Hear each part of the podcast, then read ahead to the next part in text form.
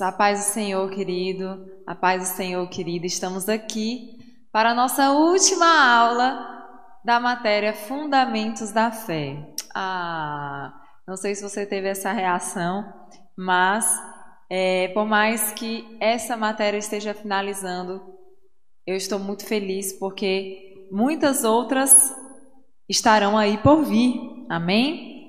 Para começar esse momento, vamos orar. Senhor, obrigada, Pai.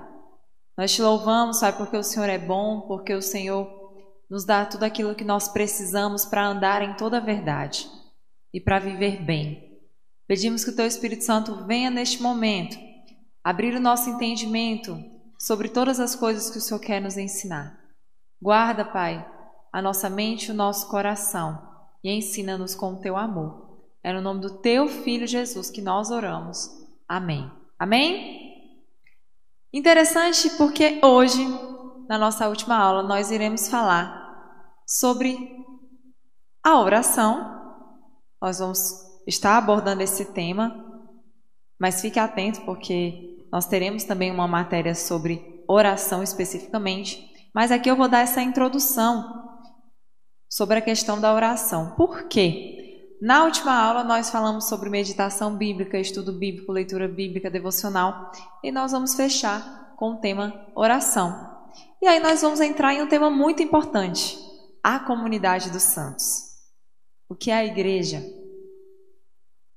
E também nós vamos entrar nas práticas e ordenanças que foram deixadas para nós na palavra de Deus, para que nós possamos segui-las. Amém? Abra comigo a sua Bíblia em Mateus capítulo 6, a partir do verso 5 ao 15. É importante que você entenda que nesse primeiro momento nós estaremos falando sobre como falar com Deus, tá? Por mais que você ache que não, sim, existem maneiras erradas de orar. Nós precisamos aprender a orar. A oração é a forma pela qual nós nos comunicamos com o nosso Deus e também a forma pela qual nós ligamos na terra as coisas espirituais. E aqui, na palavra de Deus, nós vamos entender alguns pontos que nós devemos considerar em relação à nossa oração. Primeiramente, vamos ler comigo esse texto, a partir do verso 5 ao 15. A oração. Quando vocês orarem, não sejam como hipócritas eles gostam de ficar em pé, orando nas sinagogas, nas esquinas, a fim de serem vistos pelos outros. Eu asseguro que eles já receberam a sua plena recompensa. Mas quando você orar, vá para o seu quarto, feche a porta e ora seu pai que está em secreto. Então o seu pai, que vem em secreto, o recompensará. E quando orarem, não fiquem sempre repetindo a mesma coisa, como fazem os pagãos porque eles pensam que por muito falarem serão ouvidos.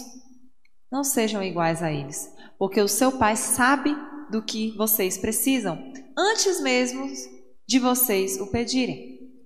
Vocês orem assim: Pai nosso que estás no céu, santificado seja o teu nome. Venha o teu reino, seja feita a tua vontade, na terra como no céu. Dá-nos hoje o nosso pão de cada dia perdoa as nossas dívidas acima como nós perdoamos os nossos devedores. E não nos deixes cair em tentação, mas livra-nos do mal, porque teu é o reino, o poder e a glória para sempre. Amém. Pois, se vocês perdoarem as ofensas uns dos outros, o Pai Celestial também perdoará vocês. Mas se não perdoarem uns aos outros, o Pai Celestial não perdoará as ofensas de vocês. Queridos, lá no início, a partir do verso 6, a, a partir do verso 5 e o verso 6, nós vemos que quando nós vamos orar, nós temos que analisar a nossa motivação. A nossa motivação de orar tem que ser falar com Deus, ouvir a voz de Deus, conversar com Deus e não ser visto pelos outros. Não estar aqui e todo mundo poder olhar, nossa, como ele ou ela é espiritual nossa, como ele ou ela é devoto, ou como ele ou ela realmente se entrega. Não, essa não pode ser a nossa intenção. Porque se for, No momento em que as pessoas percebem e pensam o que você queria que elas pensassem, você já recebeu sua recompensa aqui na terra. Mas nós, os santos, ansiamos pela nossa recompensa celestial. Então, tenha muito cuidado de não ser hipócrita. Não fique querendo ser visto. Não deve ser essa a sua intenção. Nós também não estamos dizendo que quando você estiver, por exemplo, aqui conosco no culto, você não vai fechar seus olhos, você não vai levantar suas mãos. Você é livre para adorar a Deus. Mas a motivação do seu coração não, nunca pode ser a de ser visto. Existe até uma resenha que se faz, é, até infelizmente no meio cristão, que quando os fotógrafos vão passar, as pessoas fecham os olhos e levantam as mãos para estar aparecendo ali naquele momento. Queridos, isso não é bíblico. Não seja hipócrita. Amém? Que, como é que é a instrução então, pastora? A instrução é: você vai no seu secreto. Você vai para o seu quarto. Se você está fazendo uma campanha de oração, se você está fazendo um mover de oração, se você tem algo em específico com Deus na oração, é entre você e Deus. As pessoas não precisam saber que você está jejuando, que você está orando, que você está fazendo isso, está fazendo aquilo, porque essa não deve ser a nossa motivação. E tem um filme que nós sempre recomendamos chamado Um Quarto de Guerra. E nesse filme, uma das coisas que eu mais amo é porque tem ali um ambiente apropriado para aquilo.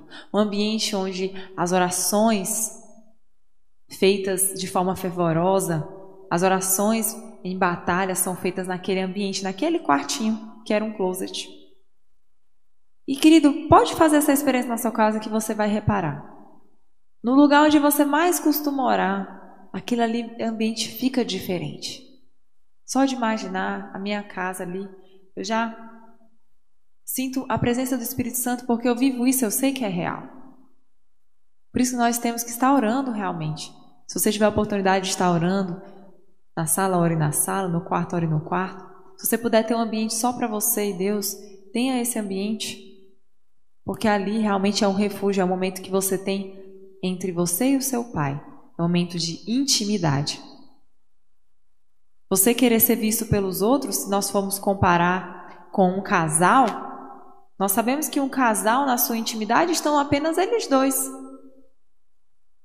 Seria muito estranho ter outra pessoa ali assistindo. A mesma forma é nós com Deus. Na nossa intimidade com Deus, é, somos entre nós e Deus. Sou eu e Deus, é você e Deus. Ninguém precisa assistir a sua intimidade com Deus. Mas repito, não estou dizendo que você não pode levantar a sua mão e também não pode estar louvando ao Senhor, não é isso. Mas cuidado com a intenção do seu coração. Não ore com a motivação errada e não faça orações esperando alguma recompensa, no sentido assim, ah, eu estou orando, então as pessoas vão ver que eu sou uma pessoa de oração. Não. Certo? A oração, ela é necessária porque, lógico, a gente já sabe, tem lá em Mateus 7:8, aquele que pede recebe, aquele que busca encontra, aquele que bate a porta será aberta. Amém. Glória a Deus, isso é uma verdade. E também nós sabemos que sem fé é impossível agradar a Deus e que quem se aproxima de Deus precisa crer que Ele existe e que Ele recompensa aqueles que o amam. Amém, glória a Deus. Mas nós não podemos fazer orações interesseiras. Se eu estou orando aqui, eu estou tendo essa intimidade porque eu quero isso, eu quero aquilo, eu quero aquilo outro. Mas não podemos estar buscando simplesmente por coisas materiais, por mãos. Tem uma música que fala, né? Muitos querem suas mãos, nós só queremos os seus pés. É estar aos pés de Cristo no sentido de permitir, de servi-lo e permitir que ele faça em nós.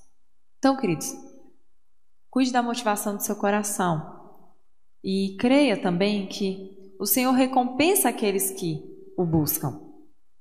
Mas não busque apenas, né, mais uma vez a motivação, porque você quer algo dele.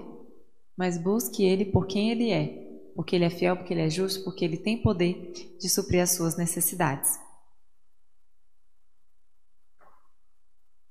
Uma coisa bem importante também que nós percebemos ali no verso 7 e 8 é que oração não é falatório, né? É, muitas vezes é comum a gente estar, tá, quando tem pessoas de várias religiões, orarem junto o Pai Nosso, né, que acaba se tornando ali uma repetição, mas eu creio também que existem momentos em que a pessoa, é, pela situação, pela circunstância, é uma única oração que todos conhecem, aí todos em uma só voz fazem essa oração com o coração devoto a Deus e realmente crendo. Amém, glória a Deus. Só que a oração não foi feita para a gente fazer repetições, vãs repetições. Não. A oração é uma conversa com Deus, é um diálogo onde você fala e Deus fala. O Espírito Santo habita dentro de você e ele fala com você também enquanto você está orando. Porque a palavra de Deus diz que antes mesmo de chegar à nossa boca, Deus já sabe aquilo que nós iremos pedir. Então, é como se eu estou aqui, por exemplo, com Gabi Lúdia, é como se eu chegasse para eles com um diálogo gravado na minha mente. Olá, bom dia, boa tarde. Respostas automáticas, não. Não faz sentido você se relacionar com as pessoas com respostas automáticas. Nós hoje temos o WhatsApp, temos essas ferramentas digitais, e quando chega uma resposta automática, a gente fica, ai, não, não é isso. Eu quero falar com o atendente, porque com o atendente ele vai resolver. É a mesma coisa. Não é para a gente estar usando vãs repetições, coisas automáticas. Não, nós precisamos conversar com Deus. Ele nos ouve e ele resolve para nós. E aí, nós chegamos, depois dessas lições que nós temos que cuidar da motivação do nosso coração, nós temos que crer que Ele recompensa, mas não deve ser por esse motivo da gente buscar. Que nós temos que ir para a nossa intimidade com Deus, fechar a nossa porta do quarto, orar, assim como Daniel também fazia. Que realmente é, oração não é falatório. Depois de todos esses ensinamentos, Jesus vem e fala assim: ó, Orem assim. A partir do verso 9 até o verso 13. Mas entenda que quando Jesus fala orem assim, ele não está dizendo que a única oração certa é a oração do Pai Nosso, que nós denominamos Pai Nosso. Não. Ali ele estava ensinando um caminho para oração, uma forma de oração. Ali ele está dizendo princípios para que nós possamos fazer orações. Certo?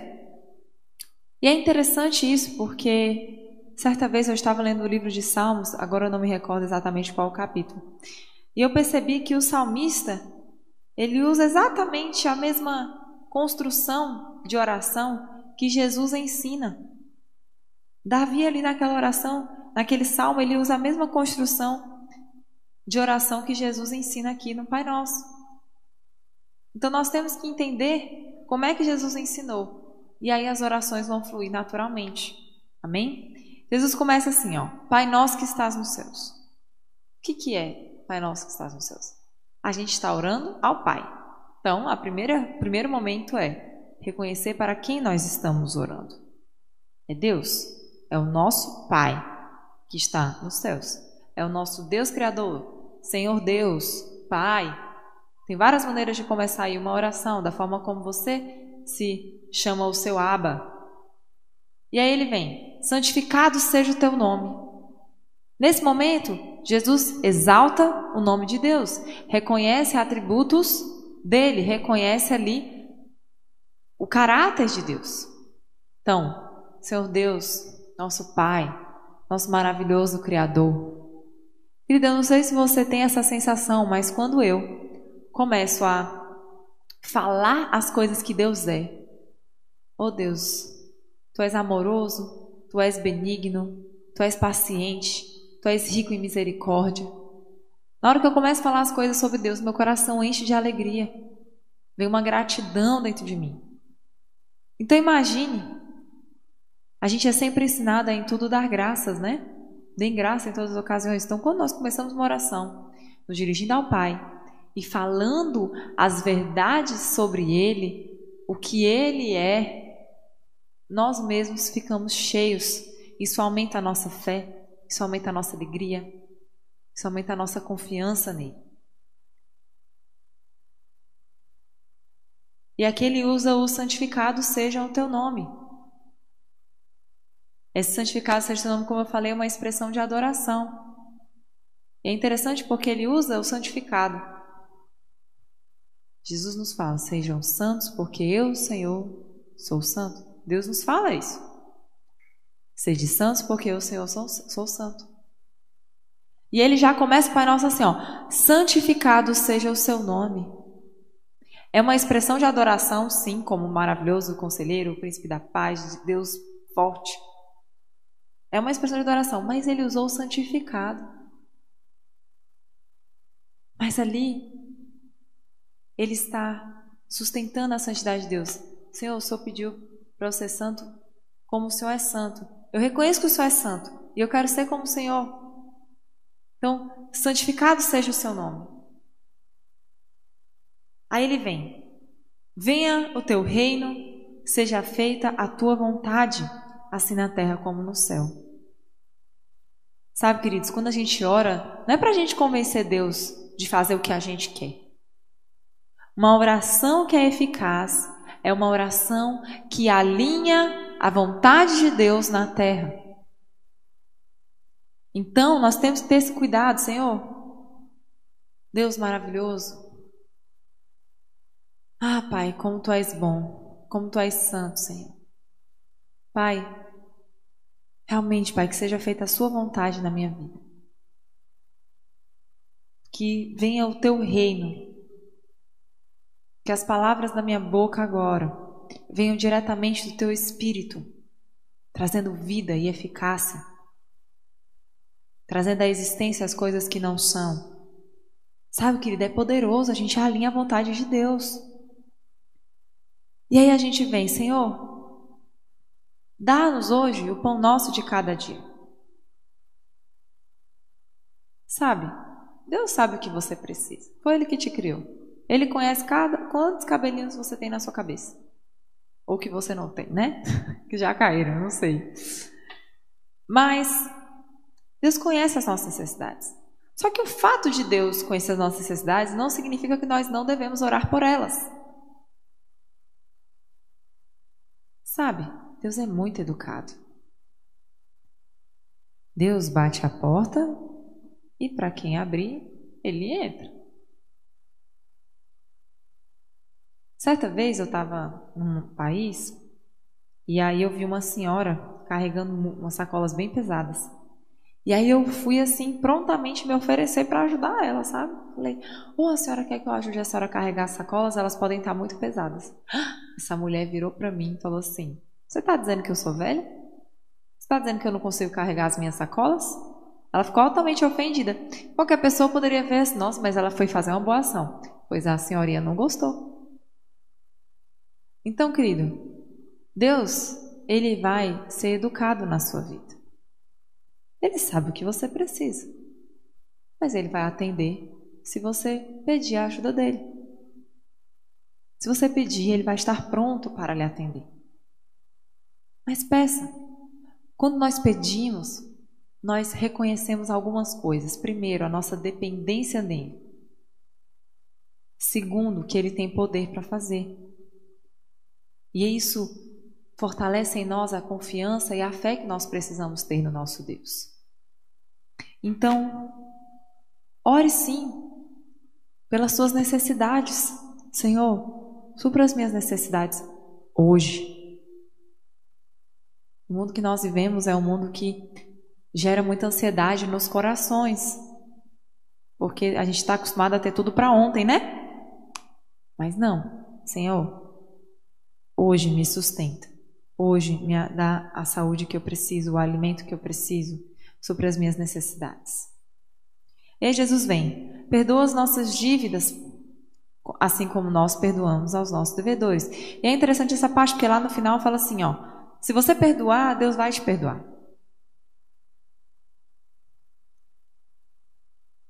Aqui na oração, perdoa as nossas dívidas, assim como nós perdoamos aos nossos devedores. Na oração já havia sido perdoado. Precisamos entender, eu vou trazer essa questão do perdão, nós já falamos, mas para você poder fixar. Quando nós vamos orar a Deus, nós não podemos ter perdão retido. Então, se você quer ter as suas orações ouvidas, ande em retidão e perdoe. Você já tem que decidir ser perdoador. Então, perdoa as nossas dívidas como nós perdoamos. Os que passou e agora e o que vier, nós perdoamos nossos devedores. Perdoa, Senhor, as nossas dívidas. Sabe? Quando nós confessamos os nossos pecados, Ele é fiel e justo para nos purificar de toda injustiça. Deus sabe o que você fez, mas você precisa confessar para Ele e pedir: Senhor, eu confesso, me arrependo, perdoe-me. E Ele já te perdoou. Quando você confessa, na verdade, você está simplesmente recebendo o que Ele já te deu por meio da cruz. E aí Jesus entra e não nos deixeis cair em tentação, mas nos livra do mal. Sabe, queridos, aqui também é uma, é uma frase de dependência. Senhor, não nos deixe cair em tentação, mas nos livre do mal. A palavra de Deus nos diz que Deus não dá nada que a gente não possa suportar. Não dá. Então, em Cristo nós já somos mais que vencedores. Nós sabemos que Deus não vai permitir que não venha que venha sobre nós coisas que nós não suportamos. Então você, como filho de Deus, tem que ter em mente o seguinte: todas as coisas eu posso no meu Deus que me fortalece, que me faz forte, que me faz vencedor. Nós sabemos disso, mas nós não, por saber disso, nós não podemos deixar de, de pedir, Senhor, nos livra do mal. Nos livra, Senhor. Nos protege. Envia os teus anjos. Fortalece para que eu possa resistir as tentações, para que eu possa realmente resistir ao diabo. Tudo isso, queridos, é sinal de dependência. Aqui, Senhor, livra-nos do mal. A gente está pedindo, Senhor, me livra de tudo o que me afasta de Ti. Me livra de tudo o que pode querer me afastar de Ti. E o que, que afasta Deus de nós, querido? O pecado. Aqui nós estamos não apenas demonstrando nossa dependência, mas também o nosso interesse em continuar um relacionamento com Deus em continuar ali, pertinho dele.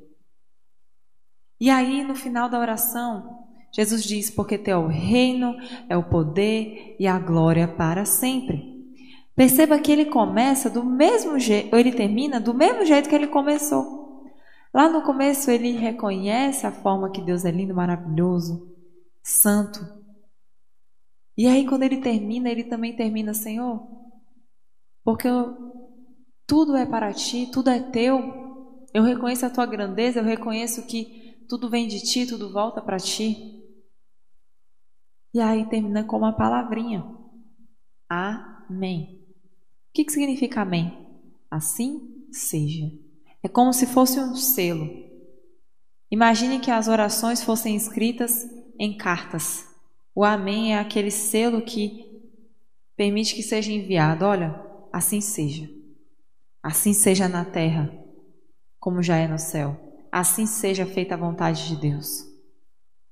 E nos dias de hoje, onde nós sabemos que Jesus já voltou aos céus e que intercede ao Pai por nós, nós acrescentamos uma frase comum, que é em nome de Jesus. Por que, que nós falamos isso? Porque Jesus fala: tudo aquilo que pedires ao Pai em meu nome, eu vou-lo concederei.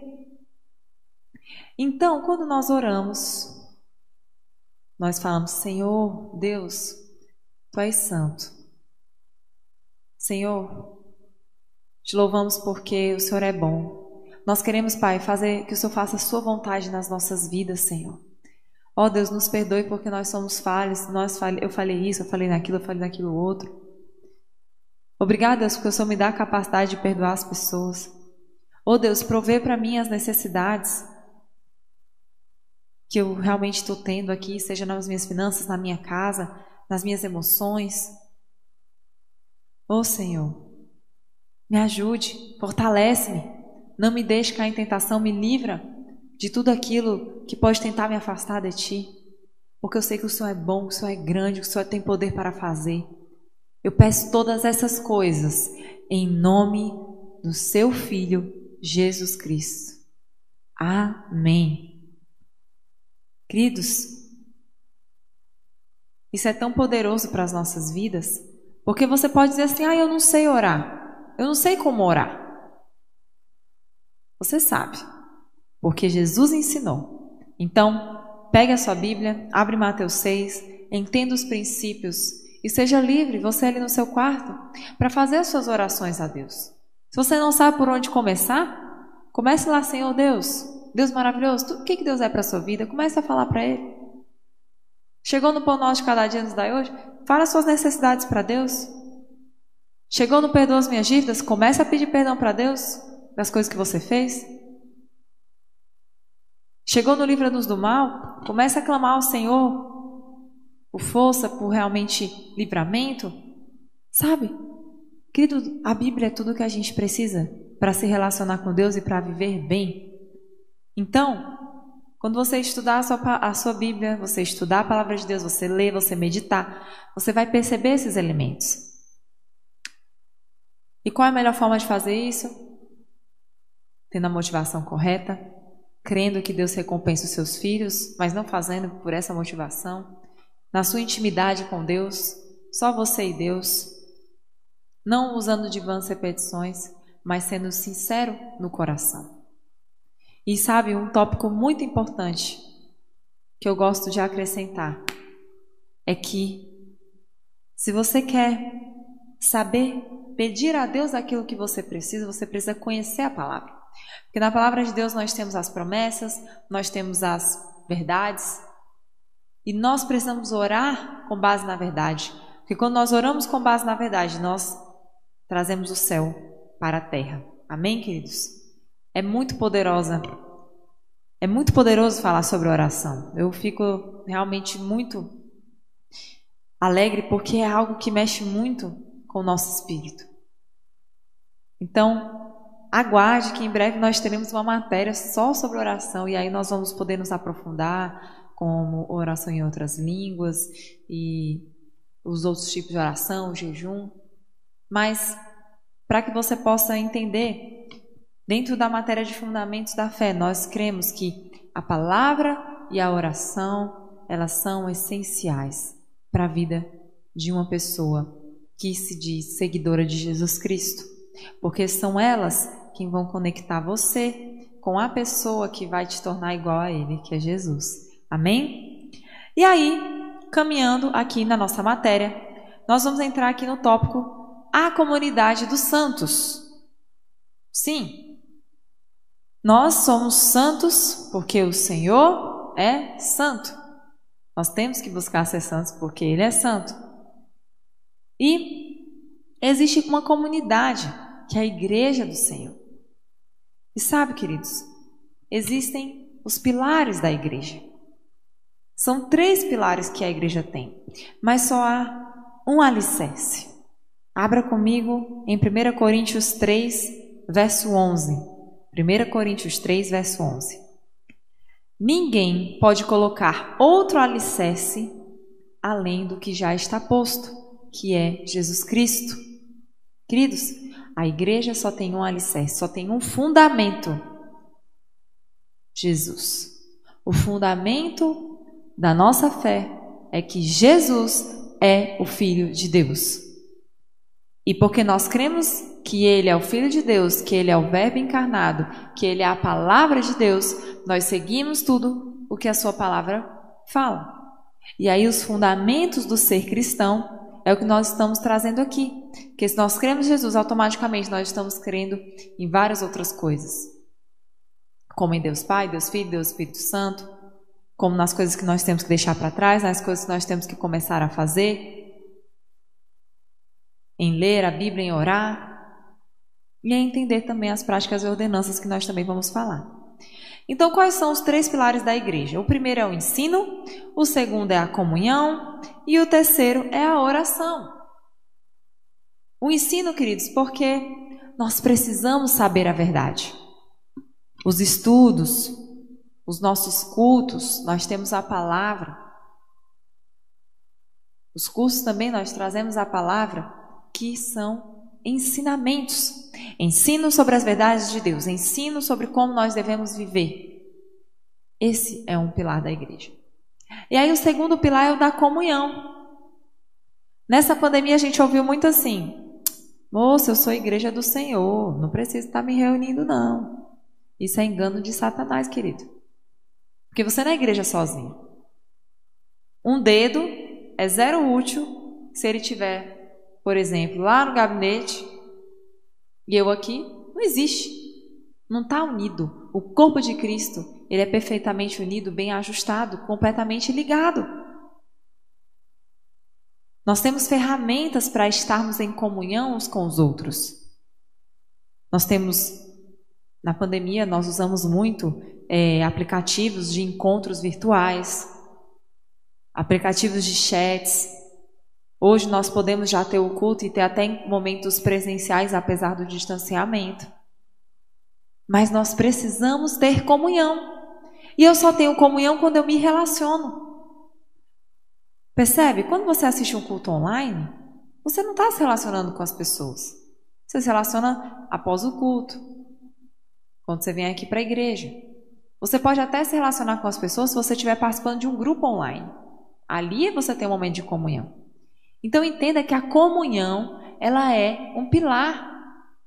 É necessário que a igreja do Senhor Jesus Cristo viva em comunhão. Porque são nos, é no momento que a gente se relaciona que nós vamos ajustando as arestas, que nós vamos nos tornando perfeitamente unidos e um só no nosso Senhor. Sabe? A palavra comunhão vem justamente de comunidade. A comunhão ela é um sinal, é um testemunho para esse mundo completamente egoísta e individualista que Jesus está agindo sim. Porque a gente se une, são pessoas que têm a mesma fé, que têm o mesmo Deus, que se unem para o adorar, que se unem para falar sobre Ele, que se unem para orar, que é o nosso terceiro pilar. Por que, que a oração é, um, é um pilar da igreja, querido? Porque se nós tivermos palavra, mas não tivermos oração, nós podemos cair no legalismo. E se nós tivermos oração e não tivermos palavra, nós também podemos cair no engano tremendo pela falta de conhecimento de Deus. Então não existe você querer só estudar sem orar. Ou então você dizer, ah, eu, eu tenho uma vida de oração muito boa, mas você não lê a Bíblia. Provavelmente você está fazendo orações muito fracas, porque você não tem a palavra, você não tem a verdade para orar. Então não se engane, querido. Não se engane. É orar, palavra e comunhão com o corpo de Cristo. Isso sim é ser igreja. Você não é igreja sozinho. Não se engane. Não se engane, queridos. Porque o que o inimigo quer é muitas vezes tirar essa, essa verdade de nós. Por quê? Porque quando está disperso, enfraquece. Hoje no nosso país, infelizmente, uma das coisas mais unidas é são as facções criminosas. Então, quanto mais unidos eles são, mais poder eles têm. Enquanto isso, o povo está dividido. Onde há divisão, há enfraquecimento. Então, como corpo de Cristo, como igreja, não é, estou falando nem de placa, Cristo, estou falando realmente de corpo. Nós temos uma igreja santa, o nome Church. Você pode estar vindo aqui se relacionando com seus irmãos, mas não é por isso que quando você estiver na rua, que você encontrar um irmão de uma outra denominação, você não vá se alegrar com ele, não vá orar junto com ele. Não tem problema. Nós somos um só em Cristo Jesus. As comunidades dos santos podem até muitas vezes terem placas diferentes, mas Cristo é um só. No final, nós somos uma igreja, sabe? E eu queria trazer também uma questão entre a igreja e a adoração. Muitas vezes as pessoas entendem que a adoração é você estar aqui no domingo, onde vai ter um louvor, umas luzes, um ambiente, um clima e mãos levantadas. Não. Adoração é um estilo de vida. Abra comigo, comigo em Romanos 12, verso 1. Romanos 12, verso 1. Irmãos, rogo pelas misericórdias de Deus que se ofereçam em sacrifício vivo, santo e agradável a Deus. Este é o culto racional de vocês. Sabe? Adorar vem de avodar. Trabalho vem de avodar. Tudo isso é adoração. Todo o trabalho que você tem na sua casa, fora de casa, a sua vida inteira, ela precisa adorar a Deus. Quando o sol se levanta, a gente fala: Meu Deus, que sol mais lindo! Glória a Deus por esse sol. O sol nunca perde o seu brilho. O sol nunca fica menos quente, mais frio. Talvez lá no Ceará, né? Fica um pouquinho mais quente que está ali perto da linha do Equador, não sei. Mas o meu ponto aqui é que ele não para de adorar a Deus. Toda a criação adora a Deus. Nós somos criaturas que tivemos, infelizmente, a nossa imagem distorcida, mas agora que nós temos Jesus, nós podemos sim refletir a imagem do nosso Criador. E é isso que Ele quer de nós. Ele quer que a nossa vida seja adoração. Então, se nós individualmente estamos vivendo de forma santa, agradando ao nosso Deus, aí sim nós estamos prestando um culto ao Senhor. Não é simplesmente o seu culto, não é você vir domingo de manhã, domingo de noite ou no dia na semana. Não. O seu culto não é quando você resolve fazer um culto em casa. Não. O seu culto é a sua vida. O seu culto é a sua vida. Será que você realmente tem adorado ao Senhor? Então não se engane, queridos. Culto racional é a gente dizer que a única resposta sensata, racional e lógica diante da grandeza das misericórdias de Deus por nós, é justamente nos oferecermos de forma completa e irrestrita a Ele. Nosso culto tem que ser oferecido a Deus de coração, de coração, de mente. Não é uma liturgia, não é uma cerimônia. O nosso culto é a nossa vida por completo. Sabe, eu, eu amo Salmos. Salmo 119, 7 o salmista fala: Senhor, eu te louvarei de coração sincero quando aprender as tuas justas ordenanças. Querido, você tem prazer na hora que você aprende as coisas de Deus? Eu estou aqui falando e estou sentindo tanta alegria no meu coração, porque a palavra de Deus é tão viva, é tão maravilhosa, é tão perfeita. Salmo 34, abra comigo, do verso 1 ao 3. Salmo 34, do verso 1 ao 3.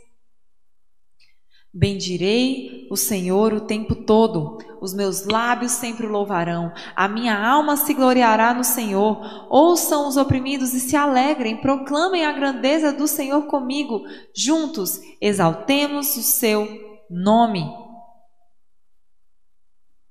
Sabe, queridos, oração é adoração. Quando nós louvamos, nós adoramos. Quando nós fazemos as coisas de forma correta, nós também adoramos. Não é adoração não é só quando está tudo bom. Não. É o tempo todo, é a nossa vida. Então, não se confunda. Você não adora Deus só quando você vem para a igreja. A sua vida tem que ser adoração. O seu culto a Deus é a sua vida.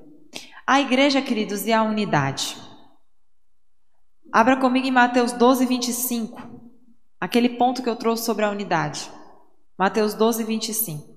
Jesus, conhecendo seus pensamentos, disse a eles: Todo reino dividido contra si mesmo será arruinado, e toda cidade ou casa dividida contra si mesma não subsistirá. subsistirá. A unidade da igreja depende da unidade com Cristo. Então, assim, se você tem unidade com Deus, realmente com Cristo Jesus, você vai compreender que você precisa ter unidade com o corpo. A unidade da igreja de Cristo é um retrato da, de cada cristão, do, de cada relacionamento de cada cristão com Cristo. Então tem que começar em você. Você que tem que entender o que, que enfraquece a igreja do Senhor. Porque eu estou aqui em pé. Se o meu pé estiver doendo, meu corpo todinho vai ser prejudicado. Às vezes a gente fica preocupado olhando para a vida dos outros, mas e a sua vida? E quanto a você, será que você está exercendo bem a sua parte? Você está funcionando adequadamente? Então, querido, se você quer contribuir para o corpo de Cristo, tenha você uma vida justa, uma vida santa, uma vida irrepreensível diante de Deus. Sabe, e a igreja, ela tem que ser um lugar onde o amor de Deus é exalado. Porque Deus é amor. E uma igreja que não exala a essência de quem é, não faz sentido. A essência da igreja, nós somos o corpo de Cristo, a noiva de Cristo. Então nós temos que exalar Cristo. É amor. A gente é orientado como igreja a servir uns aos outros, a levar a carga uns dos outros, a disciplinar também quando for necessário para que haja uma correção, uma restauração. A disciplina é uma forma de cuidado. Então, dentro da igreja, tudo o que nós fazemos, nós devemos fazer com amor. Como sendo para Deus, porque é para Ele. Chegou um visitante, seja amoroso. O seu irmão ali está com sede, leve um copo d'água. Sempre que você encontrar formas de amar o seu irmão, sirva. Sirva. Quando você vê que está pesado e que você pode contribuir, leve a carga com ele. Não seja aquela pessoa que vai afundar ainda mais a carga, mas ajude ele. Por isso que é melhor serem dois do que um. Por isso que é bom estar em comunhão, porque você não vai estar sozinho. Você vai ter pessoas perto de você que, quando o fardo estiver pesado, elas vão vir e te ajudar, te aliviar, porque o amor é compassivo. Ele entende a necessidade da pessoa, se coloca no lugar dela, mas com a intenção de ajudar, de aliviar. E também, queridos, se nós amamos, o amor sem verdade não é amor de verdade. Como também a verdade falada sem amor se torna uma afronta. E o que nós aprendemos de Deus é que nós devemos sim falar a verdade para que haja correção, para que haja disciplina, para que haja uma restauração, mas sempre dita com amor, para que se torne um confronto. E nós aprendemos com Paulo que, mesmo quando a pessoa é orientada com amor, não quis aceitar a repreensão, chama outro irmão para ser testemunha, não quis aceitar a repreensão, então, paciência. Não há mais o que fazer. Porque realmente a pessoa tem que querer mudar. A pessoa tem que querer melhorar. Por isso que a Bíblia fala que nós temos que ter um coração ensinável, que acolhe a disciplina. Então, no momento que você decide crer em Jesus Cristo, você está decidindo fazer parte do corpo de Cristo, que envolvem outras pessoas. E se envolvem outras pessoas, queridos, há uma grande probabilidade de terem atritos. E aí por isso que o amor é essencial para ter o vínculo perfeito. Porque quando eu amo meu irmão, eu perdoo. Quando eu amo meu irmão, eu não penso mal dele. Quando eu amo meu irmão, realmente eu me abro para caso ele tenha algo para me dar de feedback. Então, uma igreja precisa ser amor. E sabe qual que é a missão da igreja? Querido, toda igreja que anda coerente com a palavra de Jesus é uma igreja que se ocupa com o ID. ID por todo mundo, pregar o evangelho a toda criatura. Até a gente já fez uma pregação aqui na igreja sobre isso. Na verdade, o ID não é assim, ah, eu vou lá para a Turquia, eu vou lá para é, China. Não necessariamente, também é. Mas não é só isso. Ide e pregai. É tipo assim, por onde você for indo, até na pregação a gente traz esse termo. A pregação chama-se ser discípulo.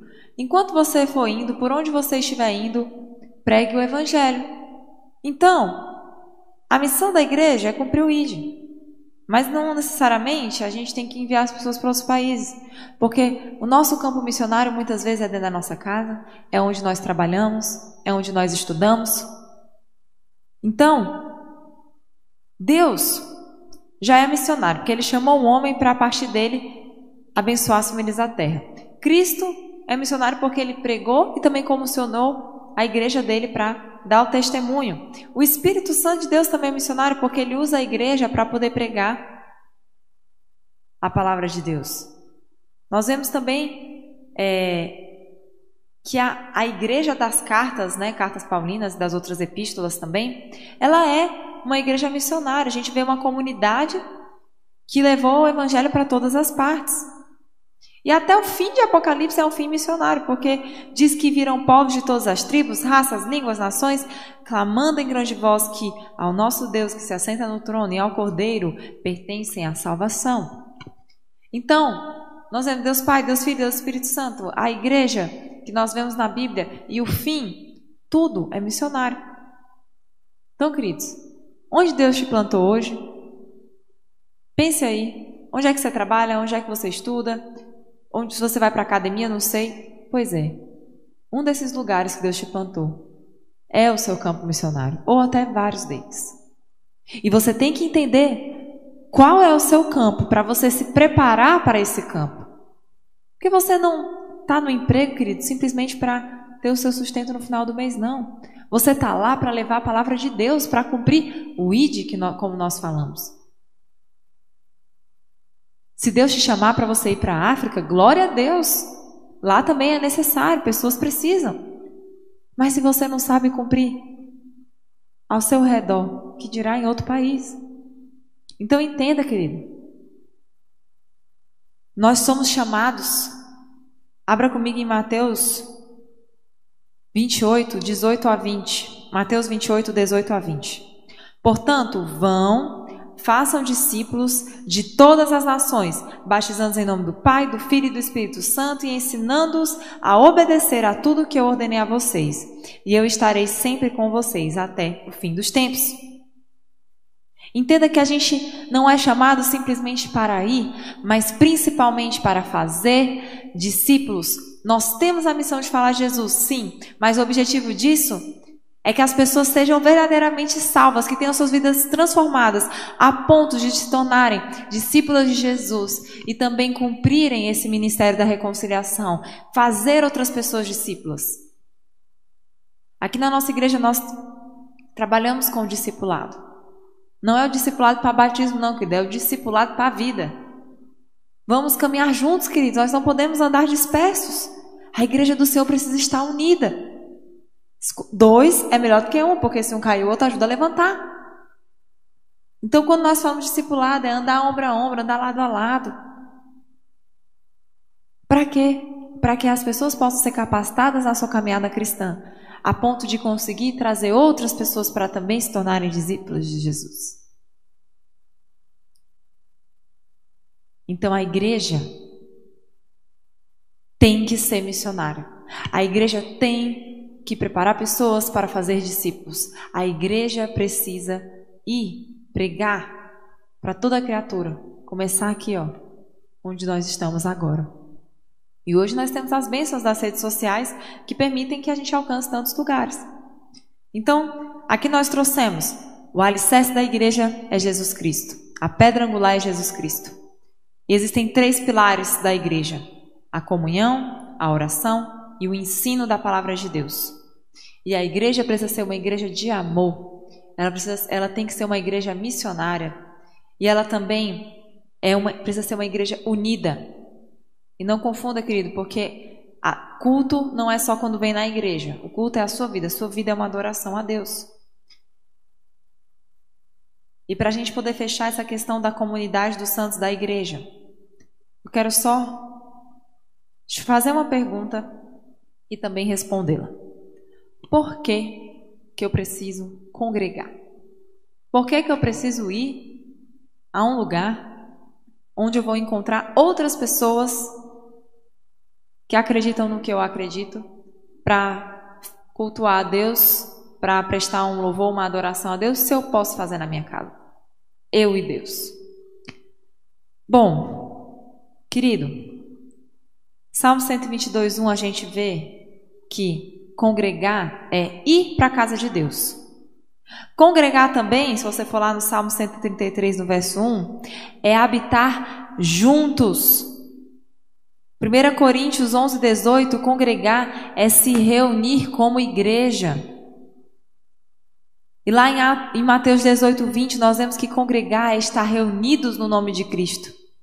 Congregar também é perseverar juntos, como nós vemos em Atos 2, no verso 41 e 42. E a gente vê muita gente achando desculpa para não ir para a igreja. Como eu falei. Mas aí fica em casa. Às vezes até vai para a festa de um, de um chá revelação, de um aniversário, de um churrasco, mas para a igreja não. Pandemia sabe como é, né? Queridos, abram comigo Hebreus 10, 25, por favor. Hebreus 10, 25.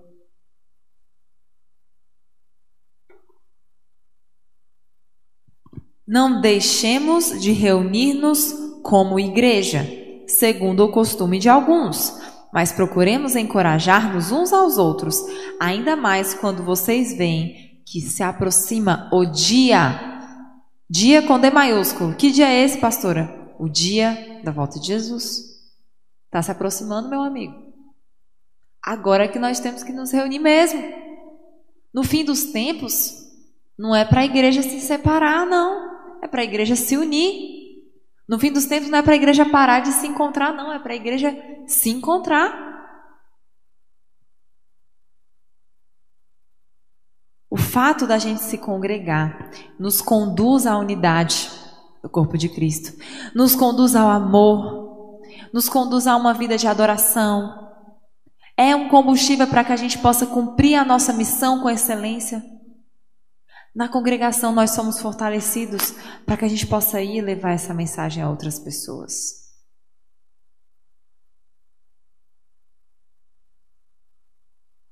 Sabe, para fechar essa, esse tema, abra comigo em Atos 2, no verso 41 até o 44. Atos 2, a partir do verso 41. Os que aceitaram a mensagem foram batizados. E naquele dia houve um acréscimo de cerca de 3 mil pessoas.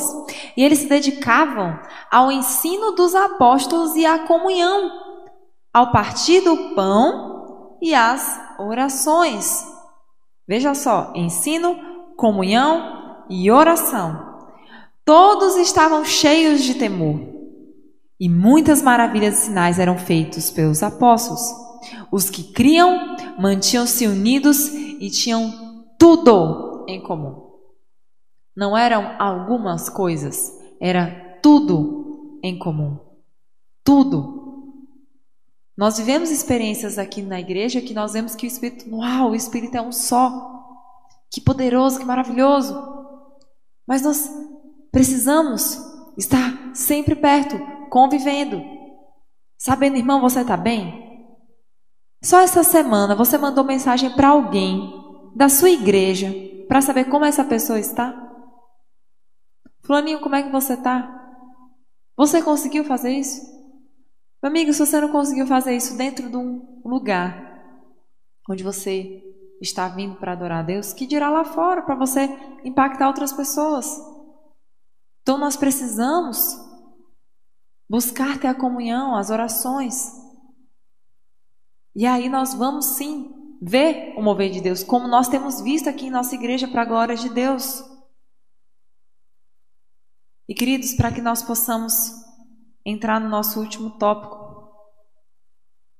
sobre as práticas e ordenanças, um tópico muito importante, inclusive. Vamos fazer uma, um relembrar um pouco do que a gente viu. Nessa última aula nós falamos sobre a oração que ela é fundamental para a vida cristã, assim como nós tínhamos visto na aula 6. É uma continuação da aula 6. Nós falamos aqui sobre a comunidade dos santos, a, o que é a igreja, quais são os pilares, como a igreja deve caminhar. E agora nós vamos entrar nas práticas e ordenanças. Quais são as coisas que a Bíblia nos ensina a seguir? Quais são as coisas na prática que a gente tem que fazer? O que é que realmente Deus nos ordena a fazer? Que são os costumes, né? Sabe? Agora, como nós somos salvos, nós podemos nos relacionar com Deus. A gente reconhece Ele como nosso Pai. E como nós somos discípulos de Jesus, a gente sim quer responder a todo o amor que Ele nos dá. E aí a gente se compromete com Ele, a gente demonstra nossa afeição para Ele. E isso implica também essa obediência às suas ordenanças. As ordenanças, elas são mandamentos específicos que Jesus deu aos seus discípulos como um significado a ser lembrado pela igreja até a sua volta. E o primeiro, queridos, que eu queria trazer é o batismo. O batismo é uma ordenança, é um sinal que nós devemos continuar fazendo até que Jesus venha. Que sinal é esse, pastora? Como nós lemos em Mateus 28, e de fazer discípulos de todas as nações, batizando-os em nome do Pai, do Filho e do Espírito Santo. Quando a gente batiza, nós estamos fazendo um sinal público da confissão que nós fizemos em Cristo. O significado do batismo, no momento que você desce as águas, você está dizendo: Eu escolho morrer para o mundo como Cristo morreu por mim. E quando você sobe as águas, você diz: E agora eu vivo com Cristo, que venceu a morte. Aleluia! Você deitar as águas, levantar, é um símbolo do seu novo nascimento. É um símbolo que o seu espírito humano foi recriado.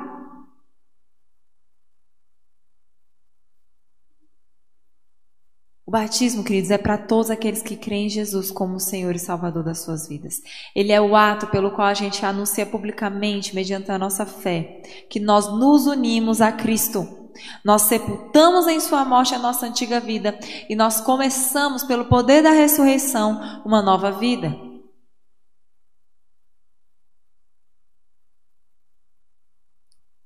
Agora entenda: o ato de se batizar em si não pode nos salvar, amém? Nós somos salvos pela fé em Cristo Jesus.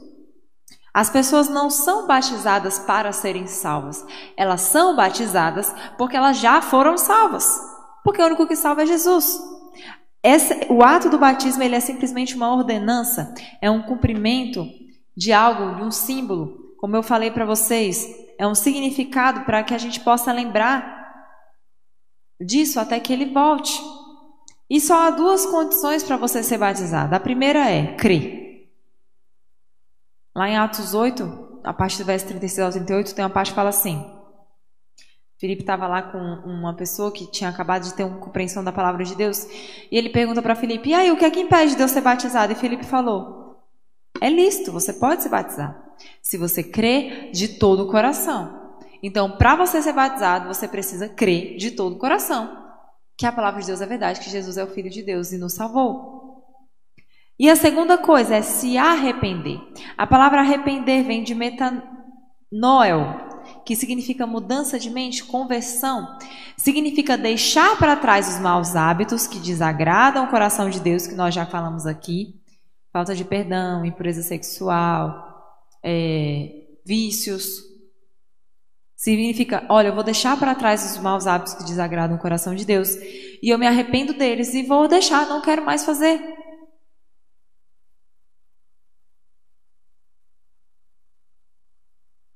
Atos 2,38 fala: Arrependei-vos e cada um de vós seja batizado em nome de Jesus Cristo para a remissão dos vossos pecados e recebereis o dom do Espírito Santo. Então veja que poderoso. Você se arrepende para você ser batizado. Quando nós nos arrependemos, nós recebemos a justificação dos nossos pecados. Então, querido, só há duas condições para você ser batizado. Você crê de todo o coração e você se arrepender, ou seja, converter, mudar as suas atitudes que desagradam o coração de Deus para atitudes que agradam o coração de Deus. E por que, queridos, que como igreja nós proporcionamos muitas vezes os cursos para aqueles que vão se batizar? Para que estas pessoas possam ter a real compreensão do que elas estão crendo e do que é necessário se arrepender. Para que elas possam fazer realmente de forma racional, para que elas possam viver uma vida santa e agradável a Deus. E que não façam atos simplesmente pela emoção ou porque um amigo está fazendo, mas verdadeiramente compreendendo. Uma segunda ordenança do Senhor foi a ceia. A ceia foi instituída por, por Jesus na noite em que ele foi traído. A ceia é um memorial do sacrifício que Jesus fez por nós na cruz. Quando nós fazemos a ceia, nós lembramos que o pão simboliza o corpo de Cristo e o suco de uva representa ali o sangue dele que foi derramado. no momento em que ele fez a propiciação por nossos pecados. Então, esses elementos eles não se transformam em corpo, em sangue, não, eles são simplesmente símbolos. E nesse momento da ceia nós celebramos a comunhão que nos foi permitida por causa do sacrifício de Jesus, porque quando ele morreu e eu recebo o sacrifício que ele fez por mim, eu me torno parte da família de Deus. Eu me torno cordeiro com Cristo Jesus. Eu sou adotado, sou filho de Deus, então sou irmão de Cristo. E aí me, todo mundo que crê em Jesus é irmão em Cristo. Por isso que a gente chega na igreja e fala: "E aí, irmão, tudo bem?" Por quê? Porque Jesus nos fez irmãos, membros de uma só família, a família de Deus. Então a ceia quando nós participamos, nós precisamos, naquele momento, examinar a nós mesmos. Senhor, há em mim alguma falha, me perdoa. E aí nós confessamos ao Senhor, e aí nós partimos o pão e, e ceamos uns com os outros. Agora na pandemia, realmente a gente tem ali a limitação de cada um já tem o seu pãozinho ali, cortadinho e tudo. Mas às vezes a gente consegue fazer alguma troca em símbolo de assim, olha, eu estou dividindo o que eu tenho com você. Ó, em Cristo nós somos um. Em Cristo nós temos uma aliança. Amém? Então, batismo, sei. A terceira ordenança, querido, é o dízimo. Dízimos, ofertas, cultos. A primeira referência bíblica que a gente vê sobre dízimo é lá em Gênesis, sabe? E a gente vê que ele começou a ser espontaneamente oferecido por Abraão e Abraão, que começou a oferecer isso espontaneamente a Deus, começou a experimentar uma, uma bênção sobre as suas, os seus bens, uma multiplicação. O dízimo ele é entregue no espírito de culto, de adoração a Deus. E aí ele ganha o significado da nossa alma. Por que, que nós dizimamos na casa de Deus? Qual é o objetivo do dízimo? é sustentar o sacerdócio, sustentar as pessoas que estão ali envolvidas na obra de Deus. É também sustentar o local em si. Também é deve ser destinado à beneficência, a amparar necessitados, estrangeiros, órfãos, viúvas. O dízimo também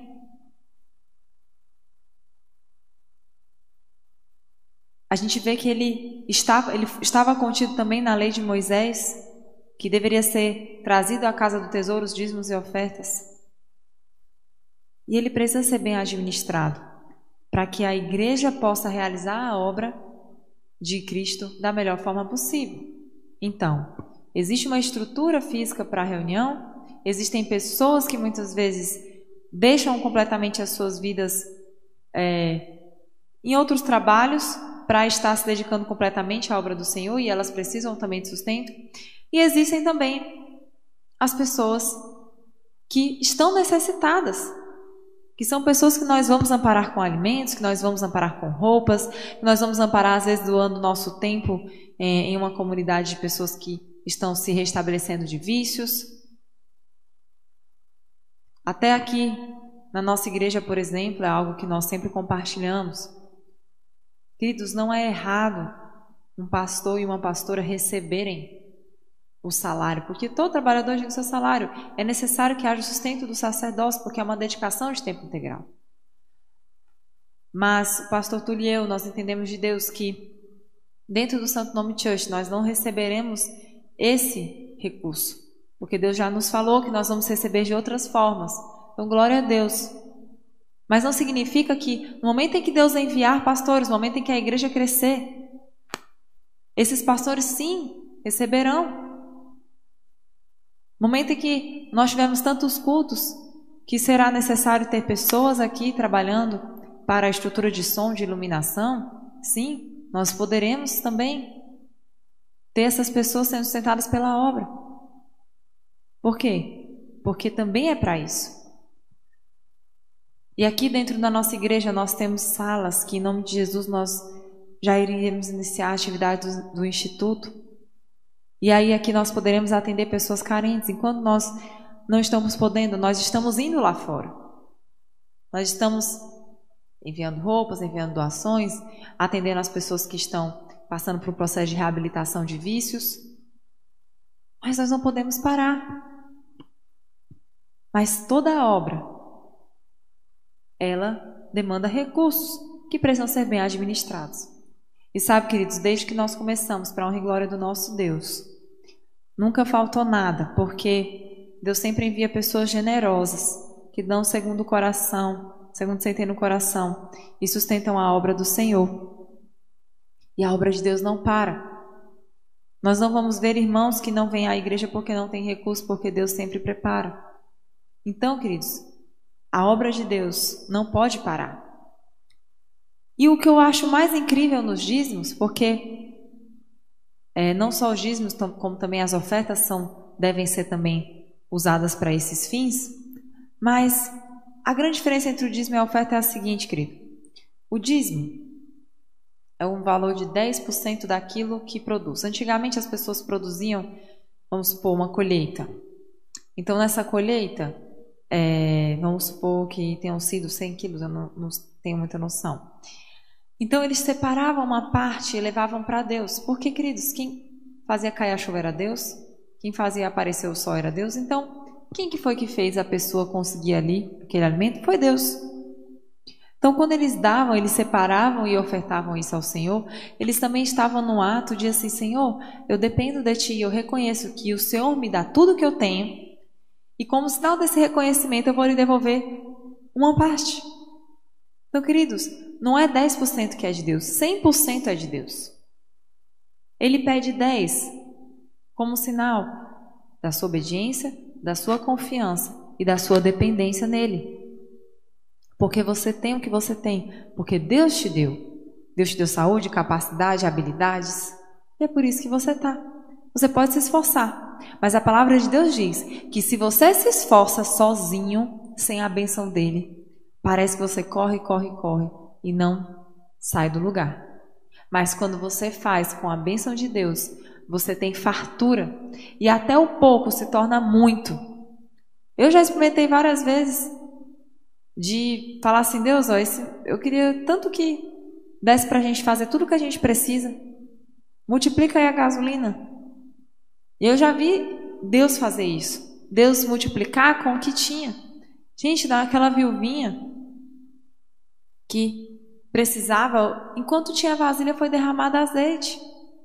Deus ele é capaz de multiplicar. As ofertas são diferentes porque as ofertas elas têm a ver com a generosidade.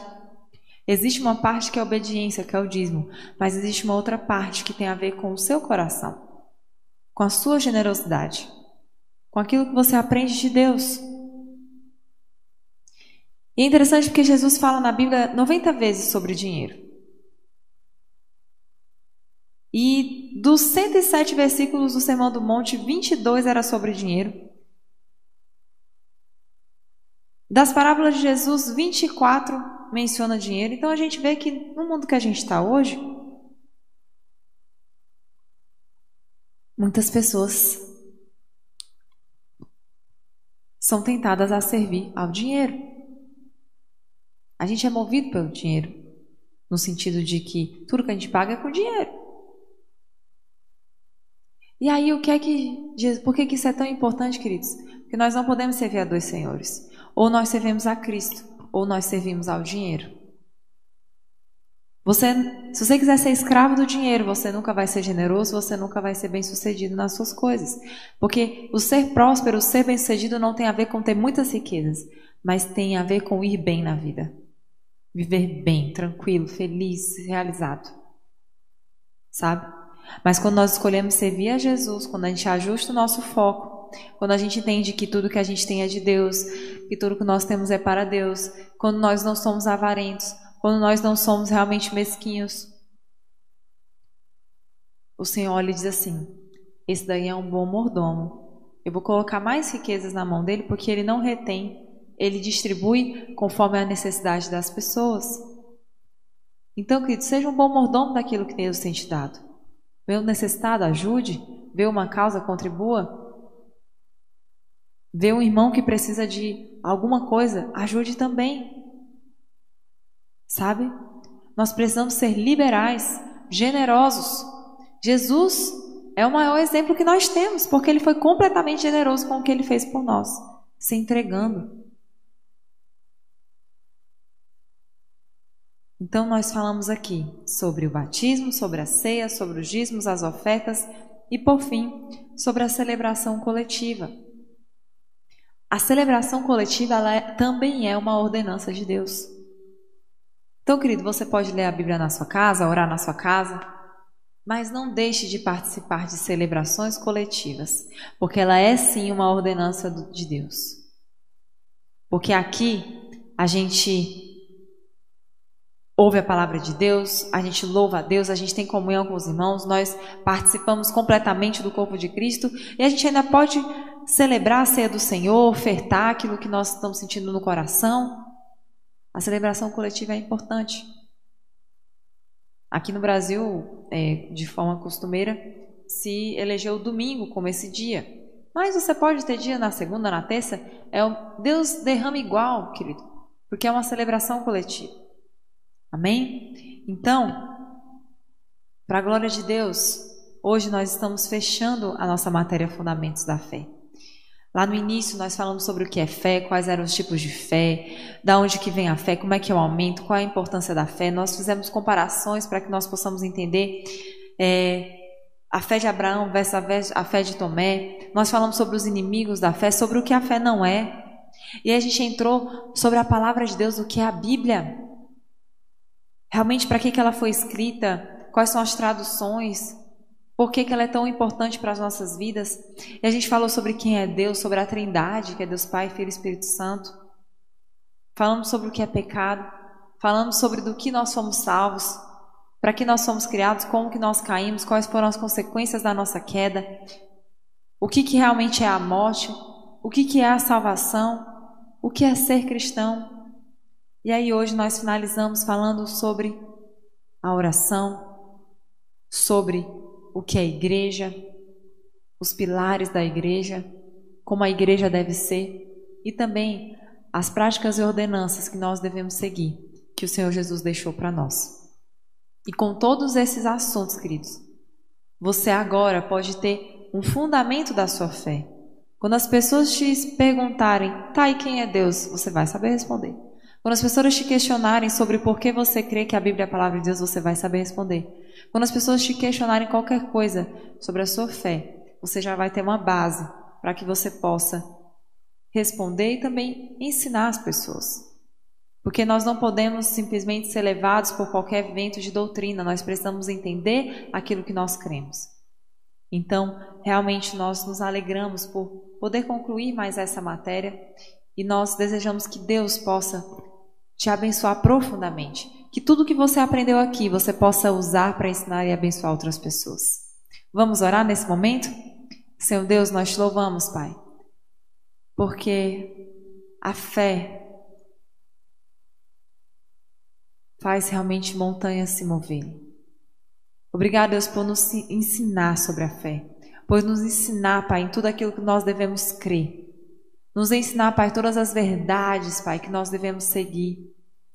Deus, que nós possamos ser diligentes em tudo aquilo que o Senhor tem para nós. Que a gente possa ser forte, corajoso, que nós possamos nos esforçar, que nós possamos ter bom ânimo, que nós possamos examinar as tuas escrituras e andar, Pai, segundo aquilo que o Senhor nos ensina. Que a gente não se desvie nem para a direita nem para a esquerda, mas que a gente ande segundo a tua vontade, Pai. Nós cremos, Pai, e nós queremos sim, Senhor, ser obedientes a Ti. Nós queremos sim, Pai, ir fazer discípulos, falar do Teu amor, para que mais pessoas se acheguem a Ti. Então, continue nos capacitando, Senhor. Continue nos guiando. Nós te louvamos por tudo que Tu és, Pai, pelo Teu amor que nos regenera. Obrigada, Jesus. É no nome de Jesus que nós oramos. Amém. Que o amor de Deus, que a graça redentora de Jesus Cristo, que as doces consolações do Espírito Santo seja sobre você, sobre a sua casa, sobre a sua família. Em nome de Jesus. Amém. Até a próxima matéria.